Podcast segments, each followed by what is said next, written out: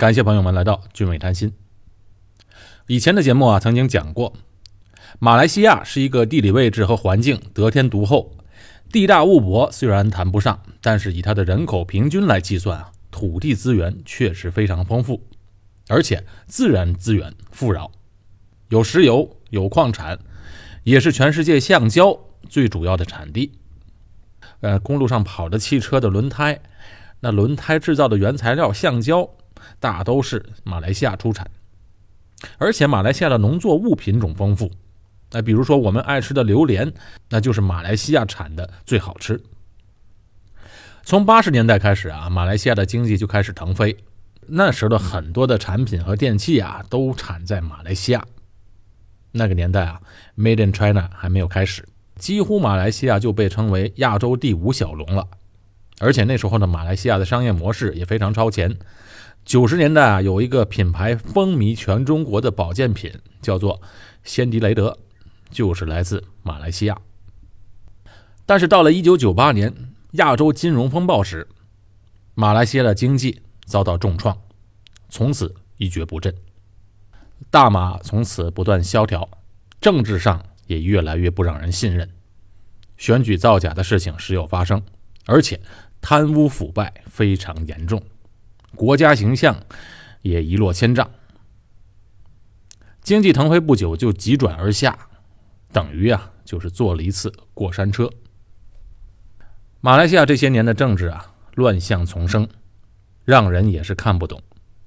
我们啊看得眼花缭乱，而且看得很烦很乱，理不出一个头绪。但种种的这一切的乱象，其实都与一个人有关系。那他就是刚刚在马来西亚大选获得胜利，以九十三岁高龄担任马来西亚首相的马哈迪，尊称为马哈迪医生。所谓成也萧何，败也萧何，马来西亚的成功与退步，都与他脱不开关系。他就是这个。过山车下面的轨道。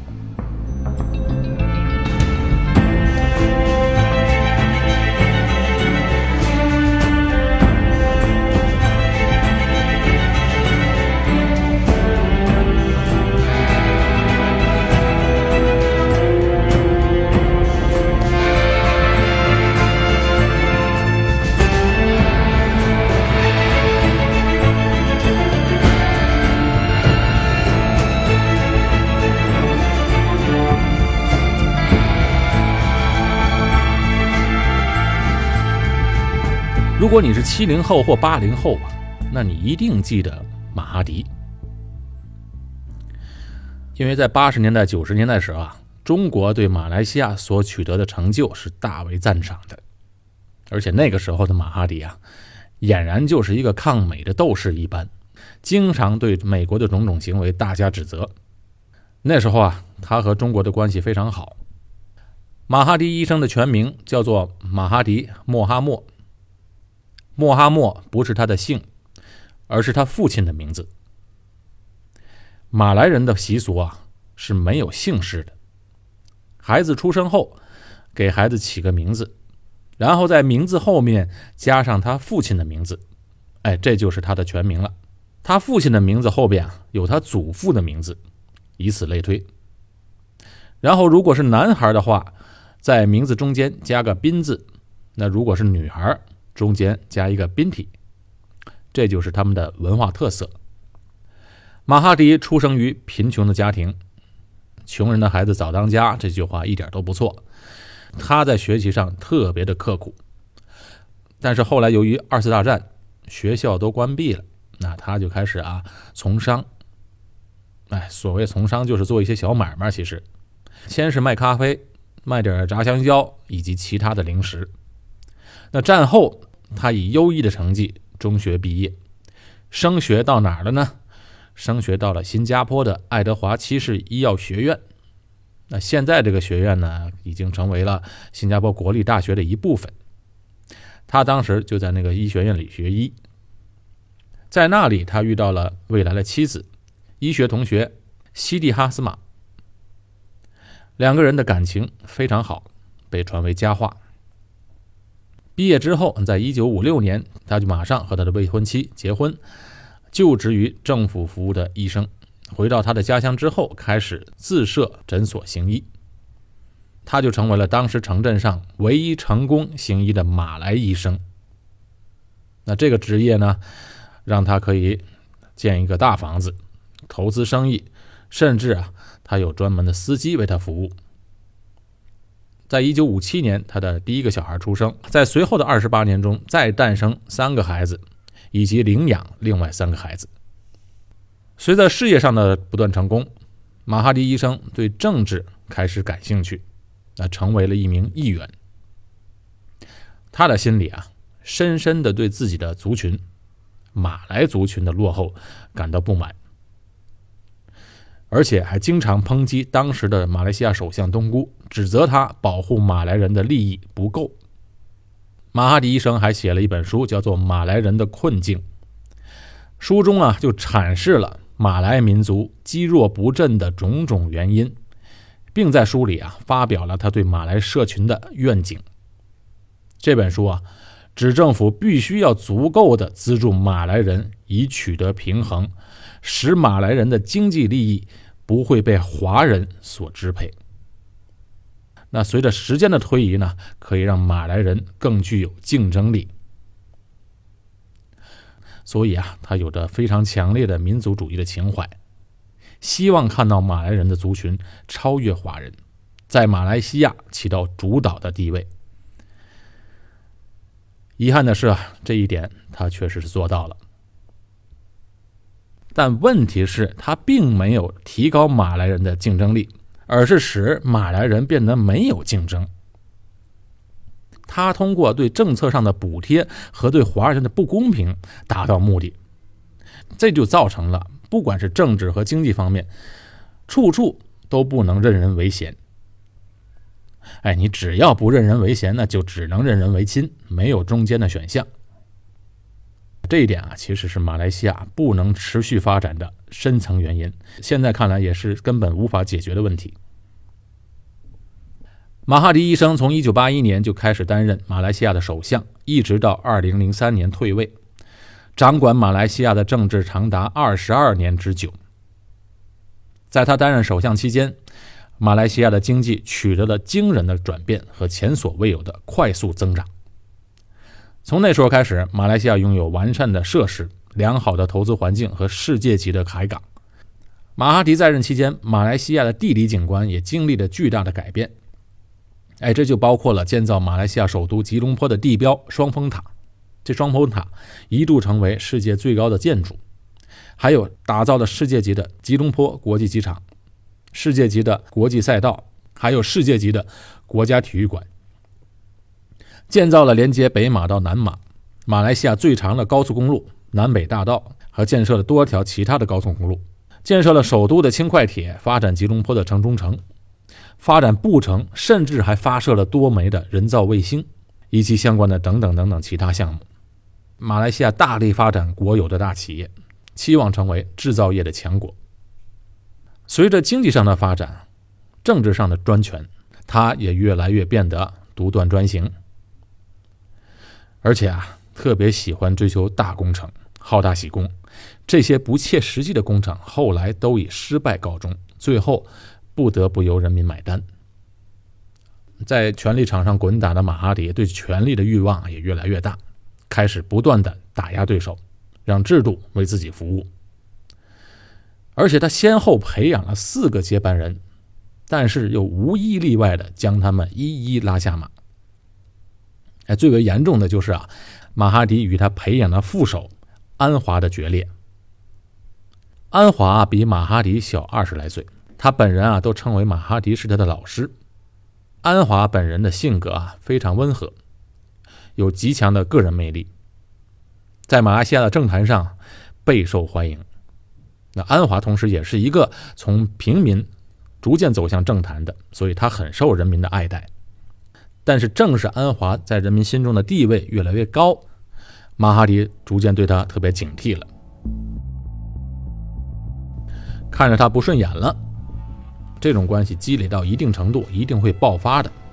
正好在1998年亚洲危机爆发的时候，因为安华和马哈迪对如何度过金融风暴出现了截然不同的意见，使得马哈迪对他彻底失望，而宣布将安华革职。这革职没有给予直接的理由，所以安华的支持者啊，当时还举行了一场声势浩大的支持安华的大集会。但最后啊，安华还是被逮捕，并且被控四项罪名。你知道被控他什么罪名吗？这是指控安华犯基奸罪。你想在穆斯林社会犯基奸罪，那惩罚是非常严重的。而且还指控安华滥权，指示警方威胁恐吓被安华击奸的人。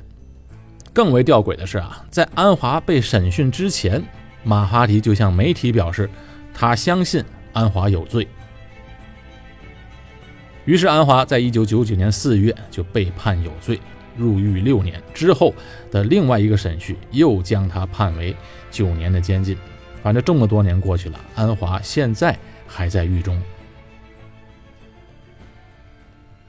但是，安华的支持者们始终衷心的支持安华。安华的太太旺阿兹莎还成立了自由派在野党——国民公正党，参加1999年的大选。这两个人的决裂，使得这个乌统流失了大量的马来选票。喜欢我节目的朋友们，请别忘了点击订阅键。当马哈迪胜利的击倒了其对手啊，却在国际社会上以及在国内的政治上付出了代价。那国际社会纷纷指责这样的审判不合法，应该让安华享有正当程序和公正审判。对安华的打压也造成了马哈迪所领导的政党的乌统的分裂。马哈迪在2003年宣布下台，下台后不到两年就与。他指定的接班人阿都拉闹翻，不断指责他所实行的政策没有照他的既定方案去做。后来阿多拉下台后啊，纳吉上台，就是这次选举被打败的那个纳吉。纳吉所领导的政府的贪污的情况更加严重。二零一五年，马来西亚政府全资的拥有的一马发展公司啊，就爆出了负债四百二十亿令吉，令吉就是马来西亚的钱。引发了贪污丑闻的和争议。当时，美国《华尔街日报》声称有大约七亿美元从这个公司的账户流入到马来西亚的首相兼财政部长纳吉的私人户口。所以，这个一马发展公司的丑闻当时就导致了令吉的大跌。啊，之后官方澄清，那笔七亿美元相当于二十六亿令吉的款项，其实只是政治捐献，捐献者是沙特阿拉伯王室人物。但是对于捐献的目的没有统一的说法。那美国的司法部最新的调查显示啊，那笔钱其实不是来自沙特王室，而是来自另外一间金融公司。哎，不管怎么解释吧，我估计永远都没有解释，这里面一定有蹊跷。那从此马哈迪开始加大批评首相纳吉，比之前批评阿都拉更加激烈。他一直要求纳吉辞职下台。二零一六年。马哈迪啊，发起了几次的抗议活动，还与其他的反政府的联盟，还有一些非政府组织起草《马来西亚公民宣言》，以及要纳吉辞职。到了二零一六年的二月，马哈迪甚至宣布退出武统，就是退出他自己的党，使自己成为一名彻底的反对党。纳迪对贪污指控的回应是什么呢？他就是加大了集中权力，并且撤换副首相。拿这个副首相当替罪羊，并且冻结两家报章的出版，以及在国会通过国家安全理事法法令，该法令就允许首相拥有前所未有的权利。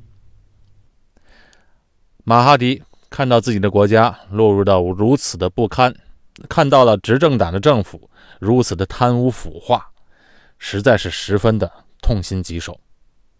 他后来明白到，其实后来政府的所有的行为。他才是始作俑者，因为他开了不好的先例，所以他年到九十岁的时候就痛心疾首，特别的懊悔，后悔之前自己所做的种种的不可原谅的事情。在二零一八年，也就是今年一月七日，马哈迪在希望联盟代表大会上被推举成为希望联盟的首相人选。你知道这个希望联盟的主席是谁呢？就是还在狱中的安华的妻子旺阿兹莎。所以旺阿兹莎这次也当选为了副首相，这个就更加印证了那句话：没有永远的敌人，只有永远的利益。那句话。不过他们这次搞得确实很成功。这马哈迪和狱中的安华撇下以前的恩仇，联合起来和其他的党派一起，共同的想把这个纳吉拉下马。而且马哈迪在大选之前还答应，如果他当上了首相，他会通过法律程序特赦安华，而且成功的话让安华接任首相。那前几天我们知道，在二零一八年五月九日，马来西亚第十四届全国大选上。马哈迪所在的希望联盟成功胜出，终结了马来西亚独立至今一党独大，以及推动了该国首次的政党轮替。那在马来西亚的华人是怎么看这次的大选呢？这次的华人投票率啊，相当的高。好多人在新加坡工作的马来西亚人，大选日当天在新加坡不是公共假期，也不是休息日。但是很多新加坡的公司就给予在新加坡打工的很多的华人放假，让他们回去投票。那这些华人真的是支持马哈迪吗？其实不是，而是他们强烈的想要换掉这次的政府。那我就问一个马来西亚的朋友，他已经是新加坡的永久居民，但是他还是马来西亚的公民，还有投票权。他是槟城人，他就说：“我一定要回去投票。”我说：“那马哈迪好吗？”你猜他怎么说？没办法，两个都是烂苹果，我必须在两个烂苹果当中选一个比较好的。值得一提的是啊，这次马来西亚的大选，亲中和反中也成为选战的议题之一。马哈迪在竞选过程中承诺，当选后会对中国投资加大监管。现在马来西亚的投资啊，主要都是来自中国。马哈迪还批评中资抢了马来西亚人的饭碗，马来西亚最宝贵的土地被占据，简直成了外国土地。马哈迪就说啊，中国承担的东海岸铁路计划的五百五十亿令吉将以低息贷款成为马国债主，但未来这土地啊发电厂就会卖给债主，那破坏马来西亚的经济，让马来西亚受到海外势力的干预，未来将被中国殖民。中国啊是马来西亚最大的贸易伙伴。这马哈迪啊曾在采访中也直言，如果中国企业在马来西亚设立运营中心，雇佣马来西亚雇员，并引进资本和技术，那么马来西亚相当欢迎来自中国的投资。但是马哈迪认为，中国企业现在并没有这么做。不过呢，马哈迪也曾经在媒体上说过，中国的一带一路战略，包括亚洲基础设施投资银行，都能促进区域繁荣。不应被视为对任何国家的威胁，它会让沿线地区和参与国家繁荣，即使西方发达国家一样也能从中受益。所以现在马哈迪再次成功的当选为马来西亚的首相，但是呢，他已经九十三岁的高龄了，传奇不可能再持续多久了。他会不会真的像他说的那样，今后会把首相的职位让给还在狱中的安华呢？会不会真的大加限制中国的投资，还是只是为了赢得选票的一种权宜之计？让我们拭目以待。好，这期节目就到这里，我是高俊伟，在新加坡，我们下期节目再见。